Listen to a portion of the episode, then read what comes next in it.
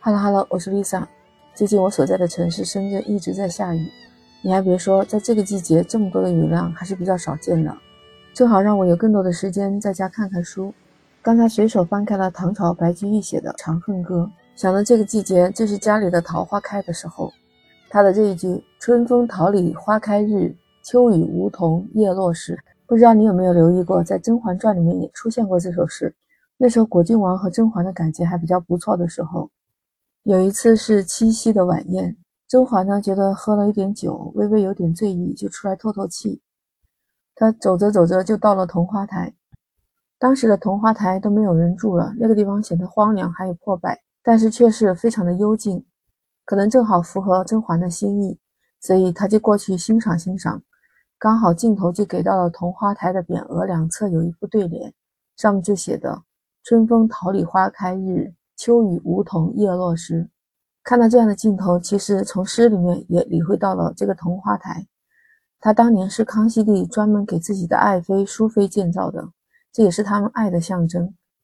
白居易写这首诗的时候，《长恨歌》那个时候的背景就是唐玄宗重回到了长安的皇宫，面对着周边的景色，他又回忆起往事，他就触景伤情。这是唐玄宗在想着自己和贵妃在一起，在那里游玩，桃李春风下，花前月下，那时候情意绵绵。但是没想到故地重游，家人已经不在，满眼都是冰凉的秋雨，落叶的梧桐，就剩下自己在唏嘘哀叹。这句诗里面的春风秋意也道出来了这种悲凉，其实也正是给这个桐花台做了一个背景介绍。不知道你是不是喜欢看甄嬛？反正我是注意到这些细节。他整篇的电影里面有很多的地方也有这样类似的细节。当然了，淑妃的故事在甄嬛看来都已经是过去了。甄嬛是迈着矫健的步伐，慢慢的去欣赏。这个时候正受宠的她也不会有这样那样的感叹。她当时对台脚上有一盆比较清丽的西莲花感兴趣。这时候她正有兴趣的看的时候，果郡王突然从她背后就窜出来，把她吓了一跳。不过随后他们俩就开始真的在交心了，在聊天了。果郡王也问他：“宫里面的晚宴这么好，管贵人你怎么出来的呢？”甄嬛回答说：“今天是七夕，当然是月色更好看了。”果郡王回答：“是的。”他随后说了一句：“金风玉露一相逢，便胜却人间无数。”这一句就是出自于宋朝秦观的一首词《鹤桥仙牵云弄巧》。这首诗的最后一句，我相信你也是非常耳熟的。就是那句“两情若是久长时，又岂在朝朝暮暮”。你看，正好这是应景的七夕节经常用的这些诗句，非常浪漫，也非常有情意。这两句诗都已经成了很多恋爱的口头禅了，你说是不是？两个人顺着这个话头呢，他们一直从西颜花就聊到了后妃，再又聊到了情啊爱的，反正话题慢慢的深入，他们两个人在这些问题上的看法和观点慢慢的比较契合。这就让两个人对彼此更加认可，两个人感情也慢慢的深了一点。这一段的描述应该是两个人感情发展中的第一次重要的铺垫。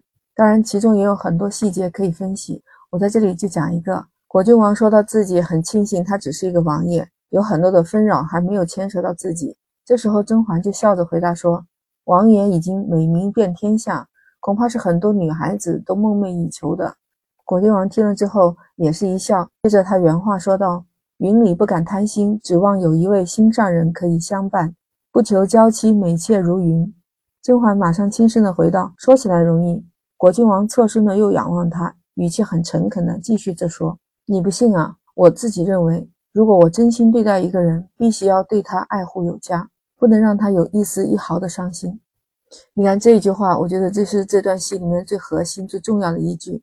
这里是最直接的说明了果郡王对爱情的观点。之后，他对甄嬛，他对甄嬛所做的一切都是有这个准则的。可能在这一次不经意的漫谈之前，在甄嬛的眼睛里面，果郡王可能就是一个什么都会、什么都精通、琴棋书画样样不差，而且又是一个风流的富贵王爷。但是通过他们这一次的交流，他更加细腻的体会到了王爷的爱情观，王爷对自己的爱。你还记得有一句诗叫做？愿得一人心，白首不相离。我觉得就是用在这种场合比较合适。当然了，在七夕里面，很多的人都喜欢用这样的诗句，也是对美好爱情的一种向往和追求吧。所以其实当时甄嬛听到果郡王说那句话的时候，镜头给了好几次的特写，他的表情和眼神看得出来，他非常认真的在倾听，还有思考的样子。最后眉目流转，盯着果郡王又看多了几秒，神色真切，和第一次和皇上相遇的时候，甄嬛出现过这种表情一样，应该也是对身边这个男人的一种认可吧。果然，果郡王为了第一次和他见面的时候那种唐突，给他道了个歉。甄嬛当时是调皮的说了一句：“不知道王爷说的是什么时候的事了，我已经不记得了。”甄嬛走了之后，就看果郡王慢慢的掏出了装着甄嬛剪纸小象的荷包，轻轻的爱抚。我在想，经过这一晚他们两个人的聊天，果郡王对甄嬛的情谊是慢慢的根深蒂固了。那导演和编剧为什么会把他们两个人这一次长谈放在了桐花台呢？也许有他的用意吧。是想说明桐花台是美丽爱情的见证，但是这桐花台的故事又透露着一些哀伤和委婉，是不是也预示着他和甄嬛两个人的爱情故事也是这样呢？你有没有注意到，当时甄嬛听到桐花台的故事的时候，他感叹地说：“再美好的往事也不过是浮云一瞬间，桐花台如此，先帝和淑妃的情爱又何尝不是呢？”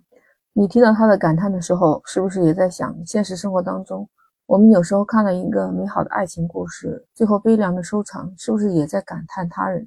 在爱情里面，明明知道这样的结局可能注定会是悲凉的，会是孤独的，但还是去好像奋不顾身的去谈一场恋爱，就好好的爱一场。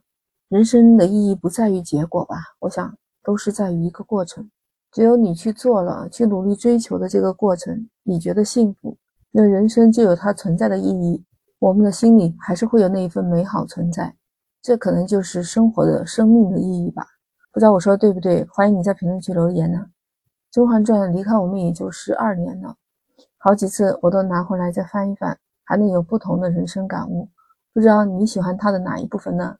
也可以加入我的美好生活圈，和我一起分享你在甄嬛上面读到的故事。你用你绿色的那个软件，平时用的最多的。输入 Lisa 全拼零二零八八就可以找到我了。感谢你听我叨叨了这么多，那今天先聊到这儿，下期不见不散，拜拜。